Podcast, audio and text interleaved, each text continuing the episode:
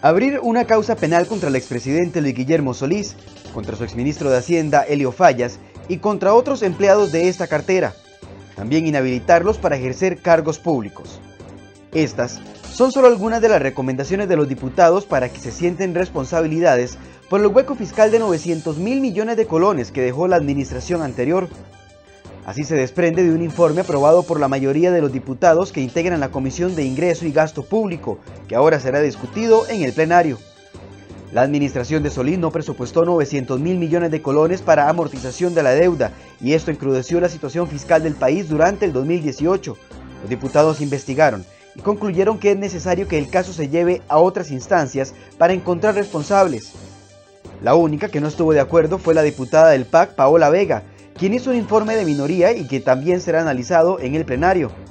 Vega recomienda librar de cualquier responsabilidad al equipo del expresidente Solís y señala a un único posible culpable, Melvin Quirós, director de crédito público, a quien se acusó de actuar con dolo para desestabilizar las finanzas del país. Sobre este tema, hoy en Enfoques, profundizamos.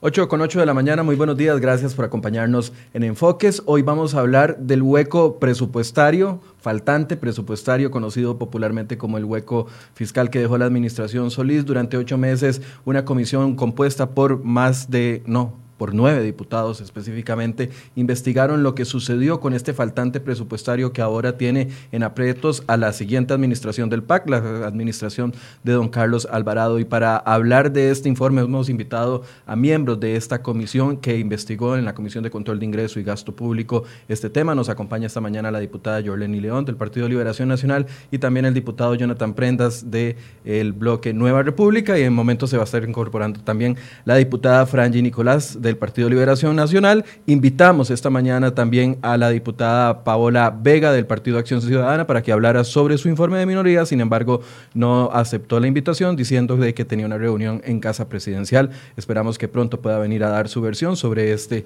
tema. Buenos días, diputada. Buenos días, don Michael. Gracias por la invitación. Un placer estar en su programa, a don Jonathan y a la diputada Nicolás, que se está incorporando, y por supuesto a todas las personas que nos ven y nos escuchan por las diferentes plataformas. Muchas gracias, Jonathan. Buenos días.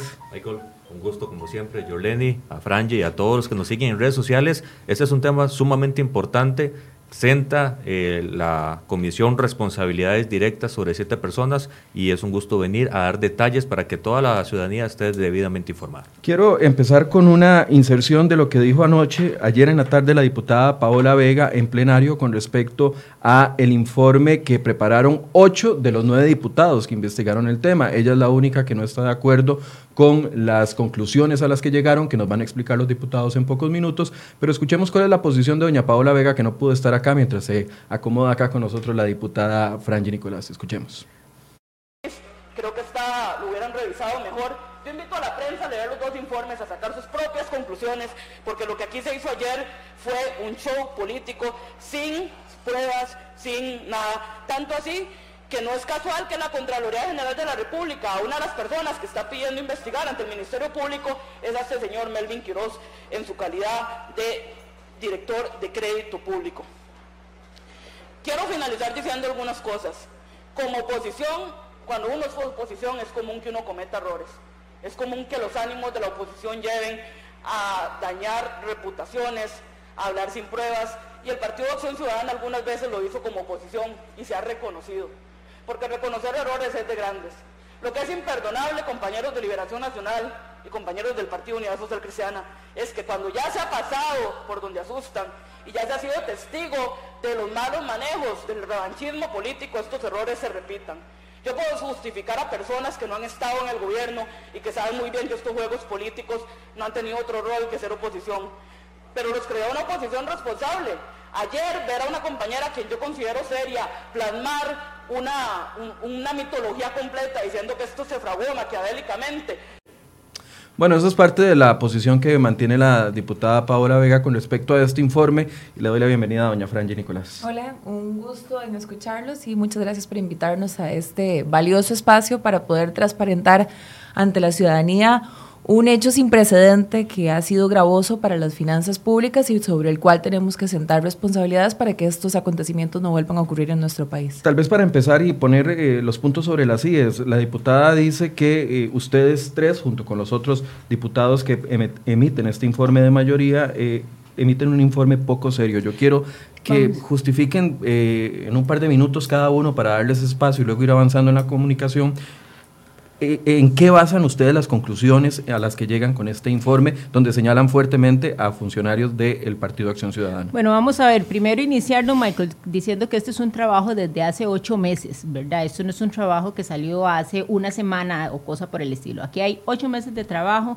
hay todo un equipo de diputados y hay un equipo de asesores detrás de todo este, de todo este trabajo que se venía haciendo. Pero sobre todo, los argumentos por los cuales se toman las decisiones que se toman son a través de comparecencias que se dan en actos de juramentación, donde se parte, nosotros los diputados partimos de lo que, que ahí se está diciendo es verdad, ¿verdad? No podemos coincidir que alguien llegue a mentir, aunque de repente uno empieza a revisar las actas y se da cuenta que hay alguien que está jugando eh, chapitas, ¿verdad? lo, mismo que pasó con la Comisión del Cementazo. Es correcto. Entonces, eh, a mí lo que indica la diputada Paola realmente me, me, sorprende, en especial porque ella es una profesional estudiosa y responsable en términos de plantear que esto es un show político. No, esto no es un show político. Cuando usted tiene un dictamen que es aprobado por ocho de nueve diputados y quien no lo aprueba es justamente el la representante del gobierno oficialista se da cuenta que esto no es ningún show político, ¿verdad? Que efectivamente hay una coincidencia importante en cuanto a las conclusiones que se plantean. Y lo otro que me parece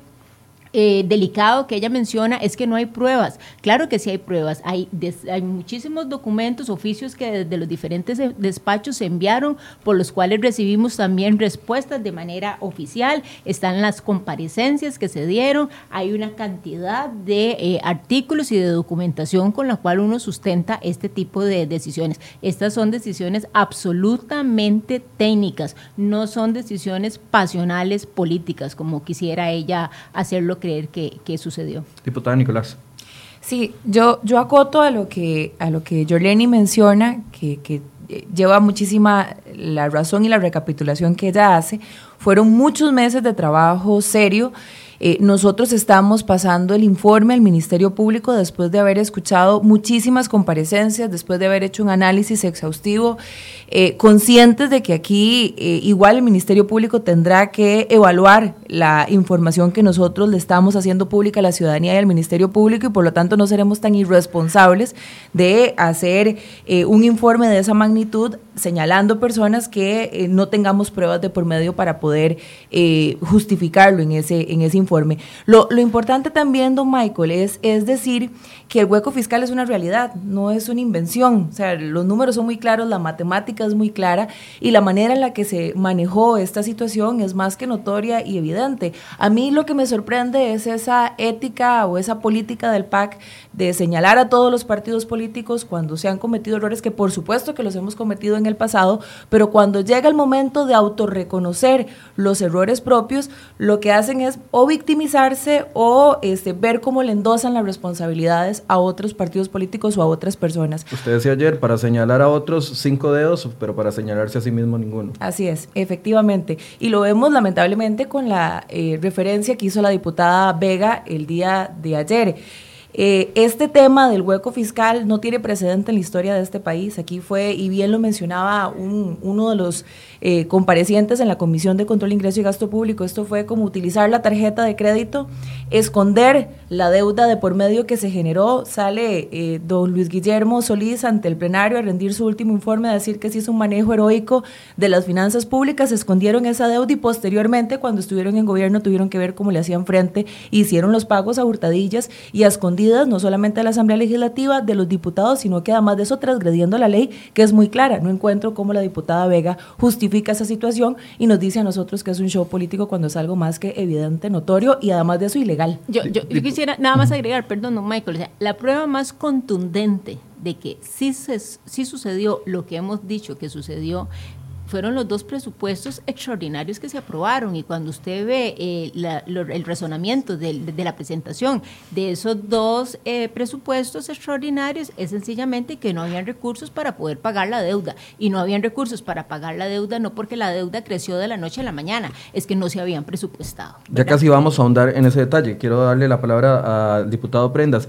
También el timing, a mí me, llama mucho la atención. ¿Por qué presentan el informe en la misma semana que viene don Luis Guillermo Solís? Es que ya estaba presupuestado por ustedes hacerlo en esta semana y cayó de casualidad o tomaron la decisión de hacerlo en esta semana que estaba don Luis Guillermo Solís en el país. Jonathan. Varios puntos, eh, Michael, que me parece interesante dejar en claro. Uno, nosotros llevamos ocho meses trabajando en este proceso, hemos traído en audiencia, incluso al expresidente que está fuera del país, se le mandó a llamar.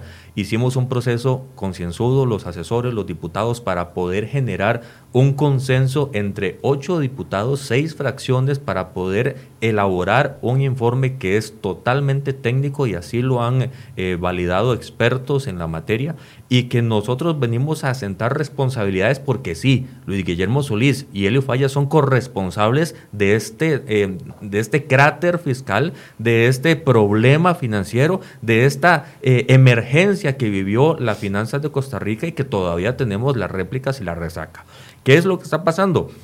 Nosotros programamos el trabajo de elaboración del informe, nos tomamos el tiempo para hacerlo responsablemente, no íbamos a salir corriendo y tenemos que ponernos de acuerdo todos, no solo en los extremos que cada uno consideraba oportuno para cada una de las siete personas involucradas en este escándalo, sino que eh, nosotros teníamos que elaborarlo en un momento en el que se estaban confluyendo varios detalles, fin de año, principio de año, Semana Santa, en el momento en donde todos eh, tenemos que también atender a nuestras comunidades y tenemos que paralelamente sentarnos a hacer esto. Entonces, es, fue premeditado. yo creo que es premeditado develar una fotografía que ni siquiera tiene el marco. Lo que va a suceder hoy. A lo que va a suceder hoy. Eso es adelantar y eso es otra cortina de humo como las que está caracterizado el Partido de Acción Ciudadana. Van a poner una fotografía sin el marco. Eso es ridículo y no tiene otra forma de verlo. Y nosotros lo que estamos señalando eh, es respondido por el Partido de Acción Ciudadana como cortinas de humo, que eso es lo único que saben hacer. Como bien decía la compañera Nicolás, no se puede ni siquiera ver al espejo para decir, sí, mía culpa, lo hice, porque ya se ha explicado y para dejarlo más claro, yo uso la tarjeta de crédito, tengo el pago para, la otra, para el otro mes, sé que lo tengo que pagar y en mis finanzas no presupuesto ni siquiera los intereses. Ellos elaboraron el presupuesto, Helio Fallas dijo, todo lo que yo sé lo hace el presidente y eso se hizo a conciencia, todo estaba bien. ¿Y cómo va a estar bien si no están poniendo 900 mil millones de colones que hay que pagar? Que ya se sabía que había que pagar, que el gobierno incluso tuvo la desfachatez de poner a corto plazo la deuda con intereses gravísimos y de una forma sumamente negativa. En ese momento, la conferencia de prensa, en aquel primero de agosto del 2017 de Luis Guillermo Solís, donde viene y dice, estamos en riesgo de impago y hay crisis, viene la gente de Hacienda y dice, no nos preguntaron, nosotros no los asesoramos, ni siquiera nos tomaron en cuenta para esa conferencia, era ilógico, estábamos bien. Ahora, hablemos ya de conclusiones, para ir, ir cayendo en razón y, y darles minutos para iguales a todos para que puedan ir exponiendo sus puntos. Tal vez empecemos la ronda con doña Yoleni. Conclusiones, ¿por qué Luis Guillermo Solís? ¿Por qué Elio Fallas? ¿Por qué doña Rocío Aguilar? Me llama mucho la atención porque de los tres diputados que están acá, solo usted votó a favor del plan fiscal, si no me equivoco. Los otros dos diputados votaron en contra en, en el primer debate, pero eso, fue un apoyo que se le dio por parte de Liberación Nacional a Rocío Aguilar, que ahora dicen debería de investigarse. ¿Por qué, doña Bueno, vamos a ver, para el caso particular de doña Rocío, lo que se está proponiendo en dentro de las conclusiones, eh, no estamos hablando de penas civiles eh, o penales, ¿verdad? Lo que estamos planteando a ellos más son penas a nivel administrativo, es decir, no tienen la misma responsabilidad no, No tienen la misma responsabilidad. Y aquí es importante lo siguiente. Primero, doña Rocío llega sin cinco meses después, cuando ya el presupuesto lleva prácticamente un 50% en su ejecución, pero donde además ya se habían dado pagos sin las autorizaciones respectivas por parte de la Asamblea Legislativa, me parece que 182 mil o 188 mil millones, no preciso la cifra exacta, pero además el otro aspecto es que doña Rocío no es quien elabora el presupuesto, ya ella llega con un presupuesto que está no solamente elaborado, sino aprobado por la Asamblea Legislativa. Y el tercer aspecto por el cual nos parece que la cuota de responsabilidad en el caso de ella es mucho menor es que los pagos de deuda se dan de manera automática. No es un asunto que yo decido lo voy a hacer o no lo voy a hacer. Hay todo un sistema establecido eh, donde los pagos se dan, entonces ella eh, pusiera oposición o no pusiera oposición, el pago se tenía que efectuar. Y ahí, y, el cuarto elemento es que eh, hay dos variables que son importantes en esa decisión de pagar la deuda. La primera es, ¿qué pasa si no la pago? ¿Verdad? ¿Cuál es la implicación para el país de no hacer el pago respectivo de la deuda? ¿Y qué pasa si la hago aun cuando no tengo la aprobación? Entonces, definitivamente, para el caso de Doña Rocío, definitivamente este, ella tiene una cuota menor de responsabilidad y por esa razón estamos siendo objetivos en, nuestra, en nuestras conclusiones y le estamos poniendo un, eh, en un rango menor de responsabilidades. Pero para el caso de Don Helio, que no solamente era el ministro de Hacienda, era el vicepresidente de la República y el caso del presidente, la cuota de responsabilidad sí es más alta. Y es más alta en términos de que son los líderes de todo este proceso. O sea, si hay alguien que tiene que saber sobre el desempeño de las finanzas públicas, es el ministro de Hacienda, perdón, y es el presidente de la República, ¿verdad? Sobre todo en variables tan importantes como es la deuda este, pública. No hay ninguna razón para que don Helio, por ejemplo, en sus comparecencias dijera que no estaba enterado. ¿Cómo el ministro de Hacienda no está enterado de la deuda de este país, de la deuda interna, de la deuda externa de este país? Eso es irracional, completamente eh, irracional. Y por supuesto que este, eh, sobre ellos debe recaer entonces las responsabilidades correspondientes, no solamente desde el área penal, sino también desde el área política, donde nosotros estamos solicitando entonces que tengan limitaciones para ocupar cargos públicos durante un periodo de tiempo de cuatro casos, de cuatro años en un informe y en una nota aparte que estamos, eh, que hace Liberación Nacional, estamos planteando que debe ser más bien por ocho años, sino que también ahí hay todo un peso moral. Me parece que eh, éticamente esa no fue la mejor actuación por ya parte casi vamos a hablar de las eh, responsabilidades penales, doña Frangi, sus conclusiones con respecto a esto y niveles de responsabilidad que hay en distintos personajes mencionados en el informe que ustedes elaboran. Don Michael, bueno, todos los diputados que suscribimos el informe coincidimos en que aquí la principal responsabilidad recae sobre Luis Guillermo y sobre don Helio Fallas. Eh, fueron 900 mil millones de colones, como bien lo menciona el diputado Prendas, y nunca, ni siquiera al pie de página, hay una mención de parte de Luis Guillermo Solís en su último informe que le rindió a la ciudadanía de la Asamblea Legislativa. Aquí hubo una intención clara de ocultar un mal manejo presupuestario y no es de recibo que eh, se alegue que había un desconocimiento de un volumen tan grande que no se había presupuestado. Eh, así que por supuesto que las conclusiones de todos nosotros recaen sobre todo en mayores sanciones hacia ellos. Hay algunos matices de parte de nosotros, es complicado poner de acuerdo a, tantas eh, fracciones y, y, diversos ángulos de enfocar esta situación tan gravosa. Yo, yo tengo una preocupación y bueno, le tocará al Ministerio Público. Yo no tengo absolutamente nada en contra de doña Rocío, me parece que es una gran profesional y me parece que ella está haciendo el trabajo que le compete de cara a una situación complicada. Yo comprendo que ella apañó una papa caliente nomás entrando, pero sí han habido sí, noticias ante la Comisión de Control, Ingreso y Gasto Público, incluso ella lo reconoce en la Comisión de Hacendarios que 45 eh, días antes ella supo de esta situación. En la Asamblea Legislativa hemos visto proyectos que a la velocidad de la luz, cuando hay intención de aprobarlos, ingresan a la corriente legislativa. Los diputados también tenemos conciencia de que aquí no queríamos incurrir en un impago, pero yo soy abogada, nada justifica quebrantar la ley. Pudo haber habido una advertencia a la Asamblea Legislativa, hubiésemos dejado absolutamente cualquier tema que tuviéramos en la mesa de discusión, pero si hubiesen hecho estos pagos legales, que eso es lo importante, porque si no, más adelante yo empiezo a justificar un montón de ilegalidades a base de emergencia. Entonces pongámosle matices a lo que es legal o lo que no es legal. Entonces, usted sigue un poquito más de responsabilidad yo, doña Yo creo, yo creo que no tanta como Luis Guillermo Solís, no tanta como la de Helio Fallas, vuelvo y recalco, sé que ella le tocó asumir esta situación bajo una coyuntura complicada. De pronto también me pongo a pensar que ella venía arrastrando la continuidad de un gobierno donde habían personas también vinculadas afectivamente por parte del presidente con el gobierno anterior. Me parece que ella estuvo prensada también de ver cómo actuar, pero creo que pudo haber tenido más transparencia ante la Asamblea Legislativa antes de pagar 182 mil millones de colones sin contenido presupuestario y a escondidas de la Asamblea Legislativa. Entonces, para terminarte de concluir, eh, creo que sí tendrá responsabilidad, le tocará al Ministerio Público calificar. Yo creo que aquí hay que sentar precedentes también. Este, me parece que también el presidente Carlos Alvarado tendrá que pronunciarse específicamente sobre el caso de Rocío y otros jerarcas que eh, siguen en la función pública y que incurrieron en esta situación. Pero bueno, será finalmente el Ministerio Público, pero yo sí creo que tiene un poco más de responsabilidad lo que pusimos en el informe con esos matices diversos entre nosotros. Antes de darle la palabra a don Jonathan en 30 segundos, eh, este argumento que pone la diputada Vega y que utiliza con respecto al, a la responsabilidad del director de crédito público como el único eh, responsable de no haber informado en su momento a don Elio Fallas, a don, eh, por ende no se informó a don Luis Guillermo Celuís, según lo que ella argumenta. esto, ¿Por qué ustedes no le dan tanto peso a este argumento? Vamos a...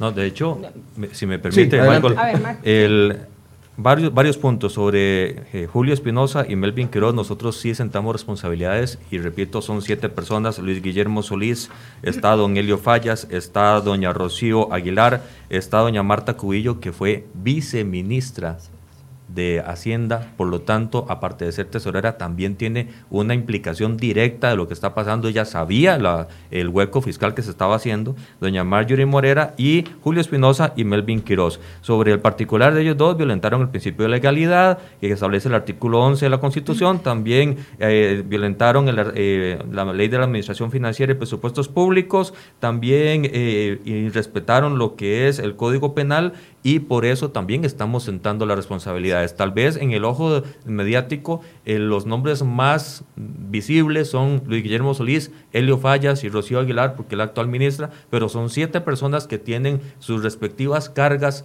eh, de responsabilidad, en el caso de ellos dos, civil y penal y administrativa. O sea, no es que están quedando por fuera los funcionarios de menor rango y solo se está atacando o llevando toda la responsabilidad cadena, a los más de alto rango. Toda la cadena está de decisión se está tomando en consideración en este informe. Ahora, particularmente, quiero hacer dos referencias puntuales. No se dijo nada en enero cuando ya se sabía el monto del hueco fiscal porque estábamos en época electoral.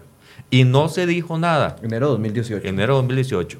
Y no se dijo nada cuando doña Rocío entró en, funciones y le informaron y todo, eh, y fue informado el nuevo gobierno de ese carácter fiscal porque se estaba negociando el plan fiscal. A cómo iban a, venir con una y estando tapando la otra. Y llegaron tarde.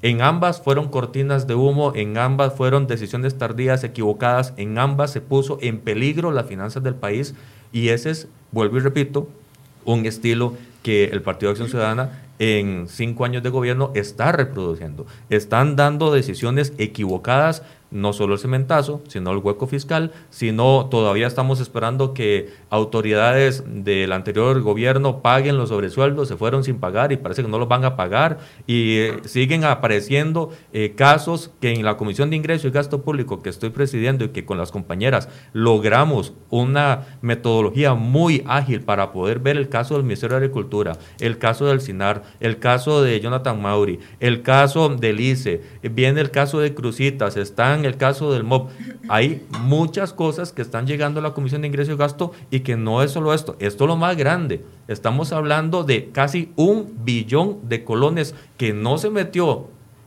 accidentalmente en la cuantificación del presupuesto y por lo tanto no se autorizó tener plata para eso, por lo tanto no se iba a pagar. ¿Usted cree y que eso, hubo mala fe en ese, eh, es, por supuesto. Personalmente, sí. Yo creo que sí. ¿Cómo no va a haber mala fe si estamos hablando de que no se presupuestó? Se me olvidó. Usted, usted, como, como encargado, ¿cómo va a decir que se me olvidó presupuestar 900 mil millones? Si todos tenemos, y yo le puedo mostrar el, en cualquier momento el, la cadena de pagos que hay que hacer mensualmente de aquí a 25 años y ya está, todo este conocimiento público. Como decía la compañera Yoleni, ¿cómo va a decir que el ministro Elio Fallas que no sabía que había que pagar? Vamos a ver, yo quisiera agregar con respecto a esa acotación que hace eh, la diputada Vega, es que la aprobación de un presupuesto o la integración de un presupuesto pasa por diferentes manos, ¿verdad? No solamente recae en este caso o recayó en el caso particular de don Melvin Quiroz en ese momento. Entonces, eh, asignarle a él toda la cuota de responsabilidad me parece que sería mezquino e injusto y además no sería objetivo hacerlo de esa manera. Lo segundo es que revisando las actas, en la comparecencia de don Helio Quiroz, él reconoce, de don Helio, eh, no, de don Helio, de don Helio Fallas, él reconoce eh, a los mandos medios la falta de previsión de esos recursos. Eso entonces está indicando que él acepta que sí se dieron los hechos, en primer lugar. Pero en las, en las siguientes comparecencias, esos mandos medios que estamos hablando de, de, Don Melvin, de, de, los diferentes, de la directora de crédito de presupuesto nacional, doña Marjorie, Marjorie Cubillo en ese momento y más, los mandos medios en las actas indican que ellos sí conocían la situación, pero que además sí informaron de esa situación. Es más, en el expediente consta un correo electrónico que no recuerdo quién fue que lo aportó, donde están prácticamente todos copiados. Don Julio Espinosa fue el que lo mandó. bueno, don Julio Espinosa aporta un correo donde prácticamente todos esos mandos medios están copiados y donde se deja clara esa situación, ¿verdad? Entonces, no, no es ¿Y para qué época estamos hablando? Porque eso es eh, una... ¿Qué época? En noviembre, diciembre, ya se estaba informando en el momento en que se estaban haciendo las colocaciones del City y en enero, cuando ya llega y la colocación ya se dio, es donde empiezan a ignorar ese correo electrónico pero tal como lo dice la compañera, sí se informó a la... Noviembre, diciembre del, del 17, 18. Del 2017. Y enero de 2018. Don Helio al frente. Todavía, por supuesto. Y ese correo se lo dan a Marta Cubillo, que es la directora eh, de eh, presupuesto, doña Marta, y el, ella es la viceministra. Entonces se lo pasa a las autoridades y llega a, verse en casa presidencial, llega a verse en el despacho del ministro. ¿Cómo no se iba a hacer con de conocimiento ese correo tan Entonces no, hay ninguna razón, nada más para terminar, diputada, este, no hay ninguna razón para este, achacarle única y exclusivamente la cuota de responsabilidad a un funcionario cuando, repito, el tema de eh, formulación y de aprobación de un presupuesto pasa por una cantidad de manos considerables dentro de la hacienda pública. Yo, yo quisiera acotar, Michael, sobre, sobre el tema de Melvin Quiroz y la posición que ha externado la diputada Paola Vega, es que a mí me sorprenden las manifestaciones de la diputada cuando ella señala que nosotros da como entender que nosotros estamos protegiendo a Melvin Quiroz o que no lo estamos responsabilizando de esta situación. Así como nosotros conocemos el informe de Paola, Paola conoce el informe de mayoría, ahí viene claramente la responsabilidad que estos diputados consideran en la que don Melvin Quiroz incurrió. O sea, don Melvin Quiroz nos está yendo en blanco de esta situación, pero sí creo que Paola, eh, para justificar lo injustificable, busca un chivo expiatorio para poder endosarle toda la responsabilidad de los pagos ilegales, del hueco fiscal, etcétera, etcétera, y por eso ella lo endosa en Melvin y tira la cortina de humo de que nosotros no lo estamos responsabilizando. Y me parece muy importante acotarlo. Lo cierto es que Paola resulta también contradictoria porque hasta ella misma en la Comisión de Control Ingreso y Gasto Público el día de la sesión reconoce que hubo pagos ilegales. Entonces, es, es contradictorio defender que se le señale y mostrar la indignación que ella manifiesta y por otro lado reconocer que sí hubo ilegalidad. Es más que notorio y evidente. Eh, por eso yo quisiera aclararlo porque sí creo que carece de absoluto fundamento las justificaciones que Paola Vega da. Quiero, quiero nada más recordar que invitamos a la diputada Paola Vega, nos dijo que tenía una cita con el presidente y que por eso no podía venir, sin embargo está en vivo en otro programa eh, invitada sola a conversar con otros compañeros, colegas eh, periodistas, pero la, justificación de no estar aquí era que iba a estar en una cita con el presidente, eh, cosa que no está sucediendo. Don Michael, yo quisiera agregar otro último punto que, me parece importante de, que, antes de que se me vaya. Yo recuerdo cuando todo esto surgió, don Carlos Alvarado minimizó toda la situación, nunca lo enfrentó con la misma preocupación que de pronto lo vemos enfrentar la crisis fiscal, la situación financiera de este país. Este hueco fiscal sin duda está generando todavía un maltrato a las finanzas públicas, pero sorprende muchísimo el silencio que él tuvo y la justificación incluso, porque él hasta además de eso... Eh, eh, manifestó que él no consideraba conveniente que Luis Guillermo Solís fuera a transparentar y a rendir cuentas a la Asamblea Legislativa. Hoy por dicha, perdón, ayer, por dicha hace manifestaciones de que este tema hay que investigarse. Bueno, a veces de pronto hay que echarle madriguera al, al, a los escondites para que de pronto salga de por ahí eh, eh, lo que se esconde de por medio. Yo siento que Carlos Alvarado se sintió en la obligación, por lo que la contundencia del informe se rindió a tener que hacer manifestaciones, pero él estuvo atrincherado de ocultar esta información y no afrontarla con valentía. Yo espero que lo haga ahora. Permítame agarrarme de ese eh, comentario que usted hace, que era la siguiente pregunta, que, porque, a ver, hay situaciones que se dan en un momento determinado, en un periodo determinado, que causa consecuencias solo en ese momento. Hay otras situaciones que causan consecuencias como una bola de nieve en el tiempo. Entonces quiero preguntarles a cada uno, ¿cuáles son las consecuencias directas que ustedes ven en este momento de lo que sucedió con ese faltante presupuestario? Porque eh, también eh, hablamos tanto de la diputada Paola Vega, porque es la única que está en, oposición, pero decía ella de que, eh, de que esa situación no, se, no fue que se perdieron fondos públicos, no fue que se robaron fondos públicos tratando de justificar el hecho. Pero entonces, diputada Nicolás, le, doy la palabra a usted. ¿Qué cree que cuáles son las consecuencias directas que estamos viviendo de esa situación que se generó en el periodo 2018-2019, 2017-2018, perdón? que hubo dineros que no se presupuestaron, que se pagaron de manera ilegal, que esto complicó la situación financiera de este país y que hoy... O sea, lo que estamos viviendo es producto de eso. En, en, parte. por supuesto, que es una consecuencia. Y por eso es que yo mencionaba que yo no entiendo y me parece contradictorio también el presidente se preocupa por la situación financiera, presiona por un plan fiscal, pero de pronto vemos un hueco fiscal que se genera de 900 mil millones de colones, que genera un impacto también en las finanzas públicas y ahí sí guarda silencio. Y esto generó muchos trastornos también de Costa Rica, incluso a nivel internacional, crediticio también, este, donde Costa Rica incluso estuvo a punto de entrar nuestro país a impago a consecuencia de las administraciones irresponsables de ellos llevadas a cabo en la administración Solís Rivera y en la administración también Carlos Alvarado porque él también arrastró dicha situación. Y por eso es que también yo mencionaba, don Michael, que siguen habiendo funcionarios involucrados en esta situación, sentados en la silla en el ejercicio del cargo, y que yo espero que el presidente sea consecuente y que sea contundente también, ahora sí, con este informe de... Eh, sentar responsabilidades administrativas e incluso despidos de su administración. Diputado Prenda, la misma pregunta. A ver, uno de los eh, de las secuelas que estamos viviendo el día de hoy es la presión que hace el Ejecutivo por los eurobonos. ¿Por qué? Porque los eurobonos es plata que necesitan para agarrarla, meterla en la deuda que tienen y tirar la deuda a largo plazo, hacer el recambio de deuda, porque lo que está pasando ahorita se los está ahogando. Y eso es porque venimos arrastrando un hueco fiscal de falta de presupuestación que empieza a presionar las finanzas públicas y empieza a no darle la plata al gobierno para poder asumir sus compromisos. Entonces, lo que está pasando en este momento son, desde el terremoto del hueco fiscal, son réplicas que en este momento todavía estamos viendo y que está teniendo como, eh, como riesgo no solo las altas tasas de interés que en las colocaciones de los últimos 12 meses ha estado tratando de hacer Hacienda, que ya ronda el 10% de la tasa de interés, demasiado alta, nunca se ha pagado tanto, es demasiado el incremento que ha tenido porque todo el mercado sabe que el gobierno necesita plata, entonces empieza a encarecerse el costo de, esta, de este dinero.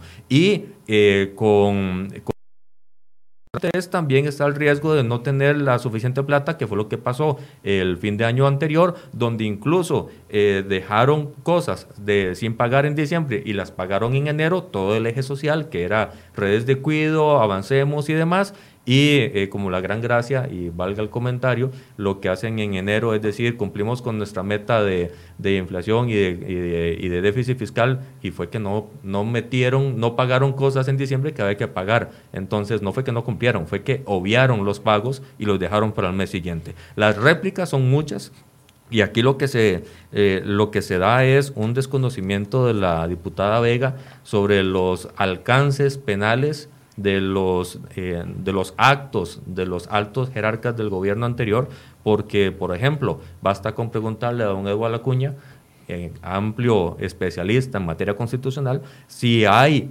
un mal manejo de recursos públicos por obviar presupuestar los dineros eh, tal y cual se hizo con 900 mil millones de colones. La respuesta sí, hubo un mal manejo, no solo es por tener plata y desviarla, sino por no presupuestar algo que está por, eh, por obligación eh, asumir. Diputada León, la misma pregunta, consecuencias de ese eh, terremoto.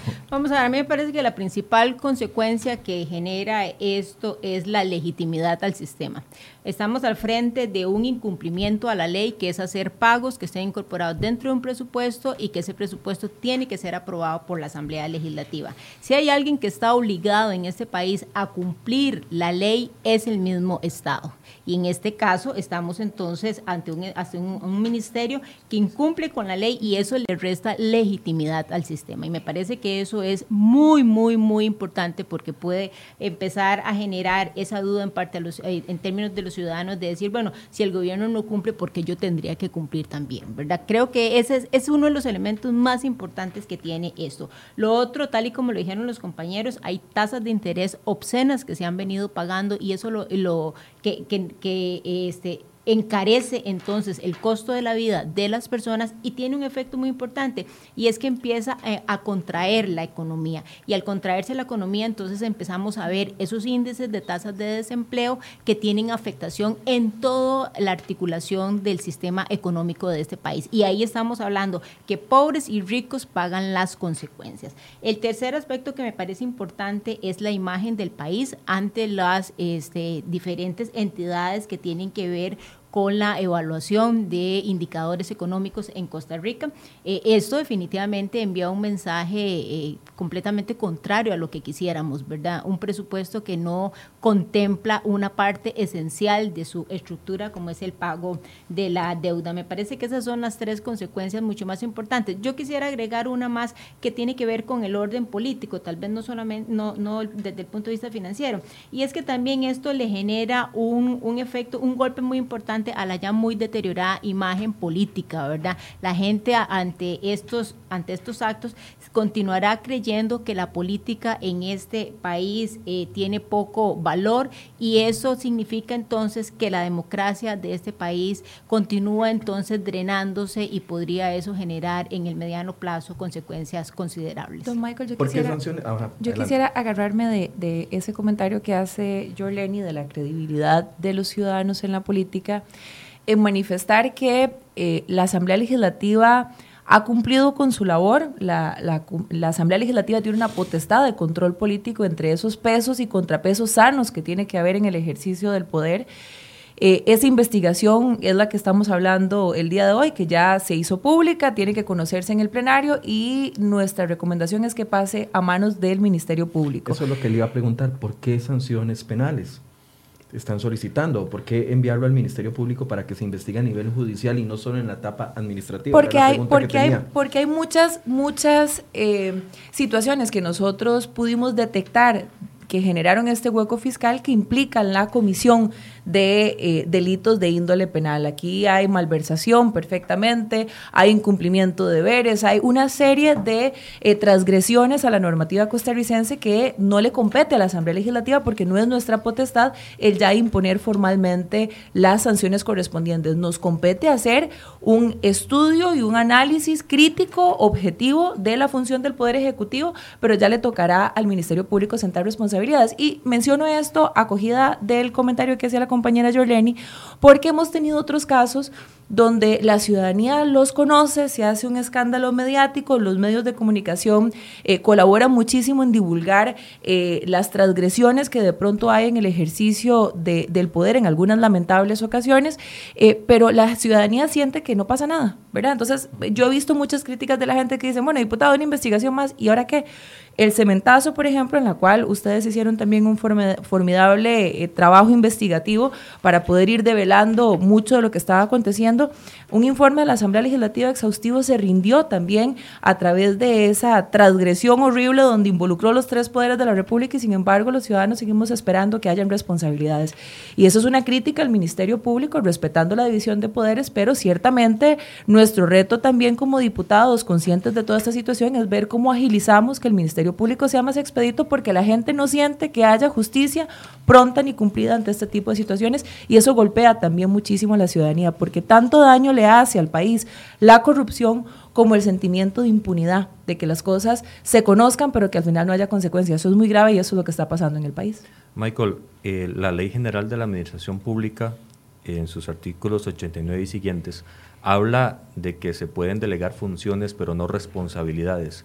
Por eso es imposible que el presupuesto nacional, que es la herramienta para que la administración pueda caminar, no pueda tener como en los principales eh, culpables de este terremoto fiscal al presidente de la República, al ministro, a la viceministra y a la tesorera nacional, son los encargados.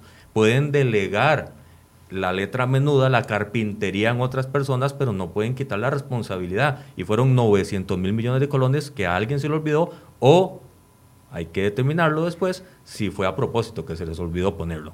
Habría que ver para el cumplimiento de las metas de, déficit fiscal que podrían tenerse. Pero puntualmente, usted preguntaba por qué la parte penal. En el caso de Luis Guillermo Solís, estamos poniendo que el artículo 338 del Código Penal que habla de abuso de autoridad eh, sea el que se le señale y dice por ordenar actos arbitrarios y contrarios a la norma. Ejemplo, el pago de amortizaciones sin tener eh, autorización legislativa ni contenido presupuestario por poner un ejemplo. El otro, el artículo 363 del Código Penal, malversación de fondos, que es por haber dado los recursos a una aplicación distinta, haberle dado los recursos a una aplicación distinta a la que estaban eh, específicamente determinados. Don Jonathan, ahí quiero hacer una pregunta, porque ahorita cuando hablábamos de la responsabilidad eh, que se le achacaba a doña Rocío Aguilar, se decía, bueno, eh, es que también ella tampoco fue que firmó porque el pago se hizo automático, pero hacía la salvedad la diputada León de que ella no era responsable porque no había elaborado el presupuesto anterior. Esa es la diferencia entre la responsabilidad, digamos, en el tema penal con respecto a Luis Guillermo Solís y Don Elio Farias, porque ellos sí elaboraron el, presupuesto y ellos, o, al menos pasó por ellos, son los responsables, del presupuesto, pero además ejecutaron el pago sabiendo que no existía el contenido así Es, así es, totalmente de acuerdo. El asunto con Doña Rocío es, se llega, le abren la puerta y se ve que la casa se está incendiando. O sea, si esto hubiese sido en el segundo año del gobierno ah, Alvarado Quesada, ahí la, responsabilidad sería, exactamente la misma. Totalmente de acuerdo. Y porque doña Rocío eh, le informan y la documentación señala de que sí se les informó a las autoridades, aunque don Helio dice que le informó el 100% de la realidad fiscal en una reunión de 45 minutos a doña Rocío Aguilar, pero los mandos medios son los mismos, la Tesorera Nacional, presupuesto público y los que desarrollan el presupuesto son exactamente las mismas personas que hoy están trabajando en el Ministerio de Hacienda, le informan a las autoridades de lo que está pasando y ellos intentan en 45 días enmendar el problema de una forma administrativa, con colocaciones o con eh, captación específica al mercado local. No lo logran, eh, envían el presupuesto extraordinario ya habiendo pagado eh, sin autorización 182 mil millones y nos dice a los diputados necesito que me lo autoricen y retroactivo cuando todos sabemos que el presupuesto nacional no puede ser retroactivo. Entonces, en este momento, la plata sí, se agarró y se pagó, pero no tenía autorización legislativa para hacerlo. Y esa es la implicación que, tiene que enfrentar en este momento. ¿Dónde estaba, perdón? Ah, adelante, para no dejarla con la palabra en la boca. Para acotar también en lo que dice el compañero eh, Jonathan. Eh, claramente doña Rocío no, no tiene responsabilidad en la elaboración del presupuesto. La forma en la que se, elaboró, se, elaboró, se ocultó eh, los 900 mil millones de colones y demás, eso viene arrastrado desde la administración de Luis Guillermo Solís. Yo, cuando mencionaba que sí consideraba que había cierta responsabilidad más allá de lo civil por parte de doña Rocío, es porque entre junio y julio se hicieron pagos ilegales estando ella como ministra eh, y como rectora de eh, ese, ese ministerio. Y si por un lado decimos que la responsabilidad no se puede delegar, eh, doña Rocío no puede desentenderse tampoco de una situación donde se pagaron 48 mil millones de colones y después se pagaron alrededor de 130 y pico mil de millones, ya no en la administración de Luis Guillermo Solís, sino en la administración Carlos Alvarado. Aunque el pago sea automático y aunque ella no haya elaborado el presupuesto. Bueno, es que también es muy sencillo decir que es un robot, que es un robot el que hace los pagos pagos y ella reconoce también en la Comisión de Hacendarios, ella reconoce en la Comisión de Hacendarios que ella lo supo desde hace 45 días. Y este me parece que aquí no es eh, de recibo el decir que tengo absoluto desconocimiento de esa situación. Y como mencionaba también, le tocará ya finalmente al Ministerio Público sentar o determinar cuál es la responsabilidad que tiene doña Rocío al respecto. De hecho, todos nosotros sí, eh, por eso es que tuvimos un, un, cuidado a la hora de calificar la situación de doña Rocío, porque sí entendemos que ella le tocó apañar ese tema complejo, pero sí hay una transgresión de por medio que se tendrán que sentar responsabilidades y ya fue, lo será la Fiscalía y el Poder Judicial. Un detalle específico sobre estos presupuestos ordinarios que nos decían, hasta no tener el detalle específico de cuánto era lo que se ocupaba, no se podía mandar el presupuesto a solicitar a la Asamblea. Eso es falso. La Contraloría y los expertos de Hacienda dicen que con un aproximado usted puede pedirlo y si le faltó, pues puede mandar otro. Puede mandar la cantidad de presupuestos extraordinarios que sean necesarios. Y ante un terremoto como este, pues yo creo que era prudente adelantarse y anticiparse a los tiempos y poner un presupuesto extraordinario que se fuera necesario para ir apagando el incendio. ¿Dónde queda la responsabilidad de los diputados anteriores que aprobaron ese, ese presupuesto? ¿Era, ¿Era factible detectar en el momento del análisis de la aprobación del presupuesto, decir, ¿está haciendo falta dinero, no está haciendo falta dinero? ¿O, o en, en, el nivel de detalle que les llega a ustedes en la Asamblea Legislativa? Porque este año les va a corresponder a ustedes aprobar el presupuesto y ya les tocó el año pasado. Una vez, eh, viene ese nivel de detalle. Sí. Vamos a ver, en la, en la Comisión de Hacendarios que estaba vigente en ese momento, revisando las actas, particularmente la diputada Paulina Ramírez, Ramírez, Ramírez este, ella hace los señalamientos y, y, dentro de las personas que llegan a comparecer a la comisión para justificar el presupuesto está la, la la directora de, de, del presupuesto nacional y, y, y, viendo las actas, ella le hace la consulta que si esos recursos son suficientes. Y esta persona eh, la directora de Presupuesto Nacional le indica que sí, pero que además le indica que este, el, dinero que está haciendo falta se va a incorporar a partir de la colocación que se va a hacer de deuda. O sea, el presupuesto parte de un supuesto de que se van a hacer eh, una serie de colocaciones porque hasta ese momento el país también traía un buen desempeño en, en términos de sus colocaciones. Eso significa que cada vez que salía a colocar, pues se encontraba esos recursos y de esa manera podía irle dando vuelta todos los días a ese flujo, a ese flujo de caja. Lo que no se previó, me parece a mí, en ese momento es que la situación financiera de Costa Rica ya estaba empezando a tener complicaciones y obviamente eso entonces pone al país en otro nivel. ¿Y cuál es ese otro nivel? Es que entonces ya hay más precaución y ya esas este, entidades o, esos inversionistas que compran los bonos del Estado empiezan a decir, no, este, aquí ya no se puede eh,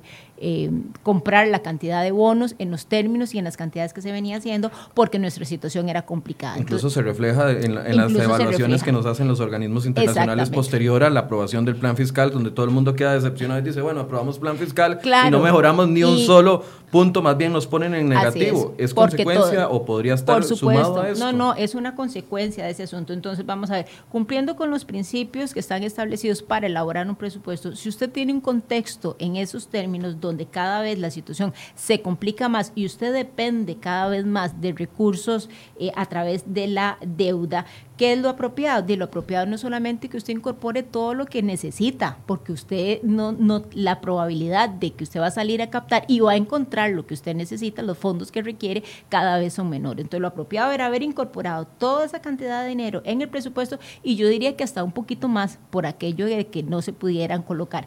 Y lo otro que me parece inapropiado y que también quedó dentro de las actas es el tema de que en la administración de don Elliot Fallas, entonces se decide hacer canjes de deuda que en periodos de tiempo sumamente cortos. cortos. Estamos hablando de que eh, más o menos el 65% de la deuda que se adquirió en ese momento se tenía que cancelar en el primer semestre del 2018. Eso es una locura, sencillamente eso es una locura. Usted puede hacer esas, ese tipo de cosas, adquirir deudas en el corto plazo cuando usted tiene solvencia económica, que usted dice, no, no, no tengo ningún problema, perfectamente puedo pagar porque tengo recursos suficientes para poderlo hacer, tengo un superávit que me permite hacerlo, pero cuando su situación financiera es complicada como la situación financiera nuestra, adquirir eh, deuda con periodos de tiempo tan, tan cortos es sencillamente ponerse ¿cómo es? La, La soga la al cuello. soga al cuello, exactamente. Quiero eh, en los últimos minutos que nos quedan ya de programa hablar de eurobonos eh, y la posición que tiene cada uno con respecto a estos. Ayer se abre un debate nuevamente con respecto al tema de los eurobonos. El gobierno pide o insiste de que sean 6 mil millones. Una de las justificaciones que dijo aquí sentada doña Rocío Aguilar es que si aprobamos... eh, si ustedes, aprobamos, no, aprueban ustedes eh, un canje parcial de 1.500 millones un año, 1.500 otro, y no se ve como un eh, canje global de 6 mil millones, puede que los inversionistas pongan tasas más altas a, largo plazo o que no obtengamos en esos canjes pequeños algunos eh, beneficios tal vez en tasas de interés. Quiero preguntarle, empezando por la diputada Nicolás, cuál es la posición con respecto a los eurobonos. 6 mil millones, 1.500 y ver cómo se comporta el gobierno, si ahorra, si deja de gastar lo que había prometido dejar de gastar, si se logra la meta de contención de gasto. ¿Cuál es la posición? Bueno, mi posición es que 6 mil millones es firmarle un cheque en blanco al gobierno sin garantías de que haya posteriormente contención del gasto. Eh, aprobados los eurobonos por ese monto, se, se podrán desentender de muchos compromisos que quedan aún pendientes para reducir los gastos y para socarse la faja. Creo que aquí eh, debemos la Asamblea Legislativa dar un paso a aprobar 1.500 o menos y perfectamente si el gobierno más adelante lo requiere y las circunstancias son buenas y consideramos que es necesario, podemos irlo aprobando año a año. Pero 6 mil millones de colones me parece que son eh, mucho dinero que podría generar que el gobierno se desentienda de los compromisos de austeridad que aún no los ha cumplido. Es decir, contra el resultado le voy Así aprobando. es. Así es, y me parece que es lo más responsable que en estos momentos tan complejos deberíamos nosotros como diputados llevar a cabo para efectos de hacer ese control de esos compromisos que aún están pendientes. No la convence ese argumento que dice que si no se aprueba un monto mayor no se van a obtener mejores tasas de interés. Bueno, es que el PAC tiene maneras de presionar eh, con fatalismo, ¿verdad? Ellos cuando se les cuando plantean algo a la Asamblea usualmente le meten miedo a la ciudadanía. Lo hicieron y lo han hecho en el pasado y me parece que con los eurobonos lo están planteando también de una manera fatalista. Yo no encuentro el fatalismo si la Asamblea también de una manera responsable se compromete a que si el gobierno se ajusta la faja y hace recortes podemos ir viendo más adelante la aprobación. Don Jonathan, con respecto a eurobonos, ya usted se adelantó un poquito antes, pero La tasa de interés de la colocación de los eurobonos no está estrictamente relacionada con el volumen global de la aprobación en la asamblea del monto específico. Tiene Es que decir, ver tiene que ver en mucho no de las depende si pido calificadoras. poquito o mucho. No. Tiene que ver en mucho de la calificación internacional de la, del riesgo que tenga el país, que nos ha ido eh, calificando más duramente y que todavía no hay señales país internacionalmente para una mejora y se vaticina que viene más bien ahora en mayo un- una socada de clavejas un poco mayor. Eso sí implica una, eh, un efecto en la tasa de interés. Ahora, ¿qué es lo que estamos viendo y valorando en Nueva República? Valoramos la realidad del país y la tranquilidad de las personas, no eh, alcahueteamos a un partido de acción ciudadana que ha demostrado hasta ahora que sigue sin saber administrar este país. Lo que estamos nosotros proponiendo es, hicimos un balance de todos los pagos que hay que hacer en este año, de todas las platas que les van a ingresar, de los eh, créditos de las multilaterales que sabemos de primera mano porque nos reunimos con ellos también nosotros en Nueva República, con el Banco Mundial, con el Fondo Monetario, con el Banco Interamericano, para saber de Fomento Andino. con todos para saber exactamente qué está pasando y nos dicen, ya nosotros les dimos todo esto para que puedan eh, llevar a la Asamblea y son 900 mil millones de colones en eh, deuda nueva, que es de cinco años sin tener que pagar intereses y que lo pueden usar para lo que quieran. No tiene específicamente ese esa, eh, préstamos multilaterales un efecto específico sobre las deudas. No es esa la intención de los multilaterales ni del gobierno a la hora de contraer, es oxigenar el presupuesto. Entonces, ¿cuánto le da a usted el- el nosotros el haciendo el balance de lo que les va a hacer falta para terminar de cobijar la deuda del 2019 son 1.300 millones en un primer año. Pero como ya estamos adentrados en el primer año y el segundo año ya se sabe qué es lo que les va a faltar porque la matemática no cierra todavía para el segundo año, producto de las secuelas del terremoto fiscal, les estamos poniendo contra todas las, eh, las cláusulas de la Contraloría General de la República y de eh, la regla fiscal cumplimiento de todas una serie de metas, el, la cláusula de si cumple con todo esto, puede tener acceso a 1.200 millones para el 2020, que es lo que sabemos no van a tener para poder ir y a cancelar. Es darle tranquilidad al, y estabilidad para que puedan seguir empujando la carreta. No queremos darle los 3 mil millones, que es lo último que han llegado a decir a la Asamblea, por lo menos deme 3 mil. Y nosotros le decimos, es que no lo ocupan. Y prueba de eso es que Fomento Andino le da 500 millones, entonces de 3 mil ya se ha bajado 1.500 y eh, depurando los números, las curvas de las gráficas nos dicen que lo que ocupan son simple y sencillamente 1.300 en el primer año, 1.200 en el segundo. Después de eso, la administración debería de haber mejorado para poder equilibrar el recambio de deuda por, de manera orgánica y no necesitar más eurobonos. Bueno, vamos a ver, a nivel de la fracción hemos discutido muchísimo este tema y hay un consenso en términos de facilitar una aprobación para 1.500 millones. Y básicamente por dos razones. Este, la primera razón es que hay un margen ahí importante al cual el Ministerio de Hacienda podría echarle mano y es el tema de la evasión. Nosotros en el país tenemos una evasión fiscal muy grande, significativa, diría yo, que si el Ministerio de Hacienda hiciera un esfuerzo importante, podría perfectamente en el año siguiente y el, y el año 2021 recuperar una buena parte de esos recursos y de esa manera entonces dejar de eh, requerir esa cantidad de dinero que está planteando hoy el Ministerio de Hacienda para, para el tema de los eurobonos. Entonces, aquí como a los costarricenses se nos pide que paguemos impuestos y en eso tenemos claridad de que hay que hacerlo, pues también hay que pedirle al Ministerio de Hacienda que haga un esfuerzo mayor en términos de poder cobrar esos impuestos. Y lo que está pasando es que los impuestos no se están cobrando como deberían. Pero se inclinan por una cifra. por 1.500 millones, eso es básicamente. 1.500 millones este, y le estaríamos pidiendo que haga ese esfuerzo en términos de la evasión y que este, haya otros compromisos que me parece que hay algunas fracciones que están planteando que nosotros estaríamos valorando para ver si es posible que cabe, que van mucho más allá de la regla fiscal que ya de por sí hoy es ley de la República. Un minuto para conclusiones cada uno, doña Franji. Bueno, no, eh, creo que eh, ha quedado bastante clara de parte de nosotros la exposición del el informe, queda en manos ahora ya de la ciudadanía para que lo conozca ya públicamente y para que el Ministerio Público tome nota. Yo yo, quisiera también recordar que yo en agosto puse una relación de hechos ante el Ministerio Público eh, eh, sin nombrar personas, pero sí detallando los hechos, dándole la noticia crimini, por así decirlo, al Ministerio Público y sigo esperando que el Ministerio Público me responda. Yo espero que con este insumo adicional ya sea ahora para que el Ministerio Público tome acciones y responsabilice a las personas, apelando a lo que también eh, durante esta transmisión yo mencioné. El sentimiento de impunidad en este país cada vez crece en la ciudadanía y genera un descontento muy grande y una muy grande en la credibilidad de nosotros los políticos y justos pagamos por pecadores.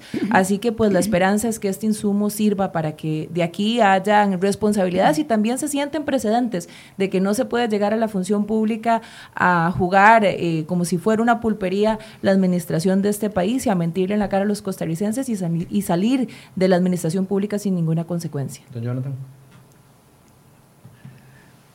Primero que todo, agradecerle a los ocho compañeros, a los siete compañeros restantes de la comisión eh, firmantes de este informe de mayoría por lo valientes, por lo responsables que todos fuimos en conjunto.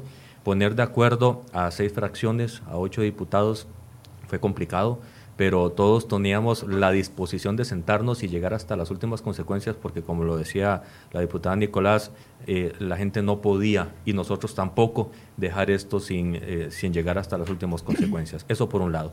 Por otro, eh, recordar que si ante las críticas del Partido de Acción Ciudadana se dice que nosotros, nosotros hemos hecho un show, pues el show lo repito, se hizo en dos ocasiones. Uno en la cadena de televisión del 1 de agosto del 2017, cuando se dijo que estábamos en riesgo de impago y en crisis sin criterio técnico. Luis Guillermo Solís. Luis Guillermo Solís. Y cuando el mismo Luis Guillermo Solís, en el 1 de mayo del 2018, dijo, hemos hecho un manejo heroico de las finanzas. Eso sí es un show, eso sí es eh, una falta de respeto para toda la, eh, para toda la población Y por eso es que eh, es un poco irónico el comentario de él, el eslogan de que con Costa Rica no se juega, porque él y su gente sí jugaron con Costa Rica. Doña Jorleni.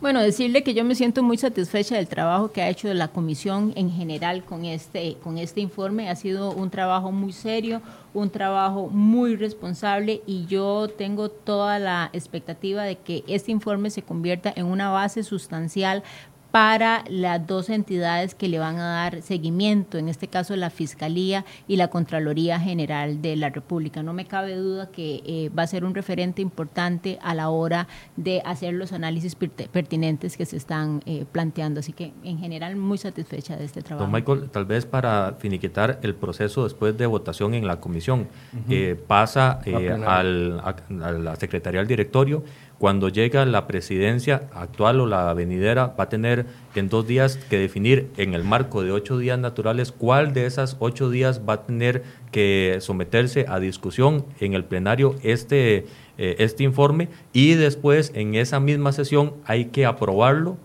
o votarlo para ver si se aprueba o no por la mayoría de los diputados presentes. Me parece que eso es una de las bondades del nuevo reglamento legislativo, que cuando sale una investigación se somete a discusión y el, pues quedará en la voluntad, creo que ya manifiesta en la comisión que se puede trasladar a las fracciones que representamos, eh, que la votación en, en el plenario con una discusión que yo creo que va a dar para mucho. Eh, los dos informes se van a discutir en plenario. El, primero, el primero que es el que se pone en discusión, si se acepta, el otro ya queda desechado. Okay.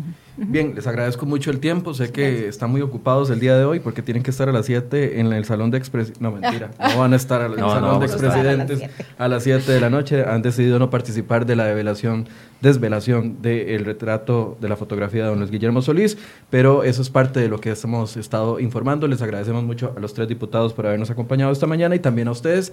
Mañana a las 8 de la mañana más de Enfoques acá en cereoy.com. Buenos días.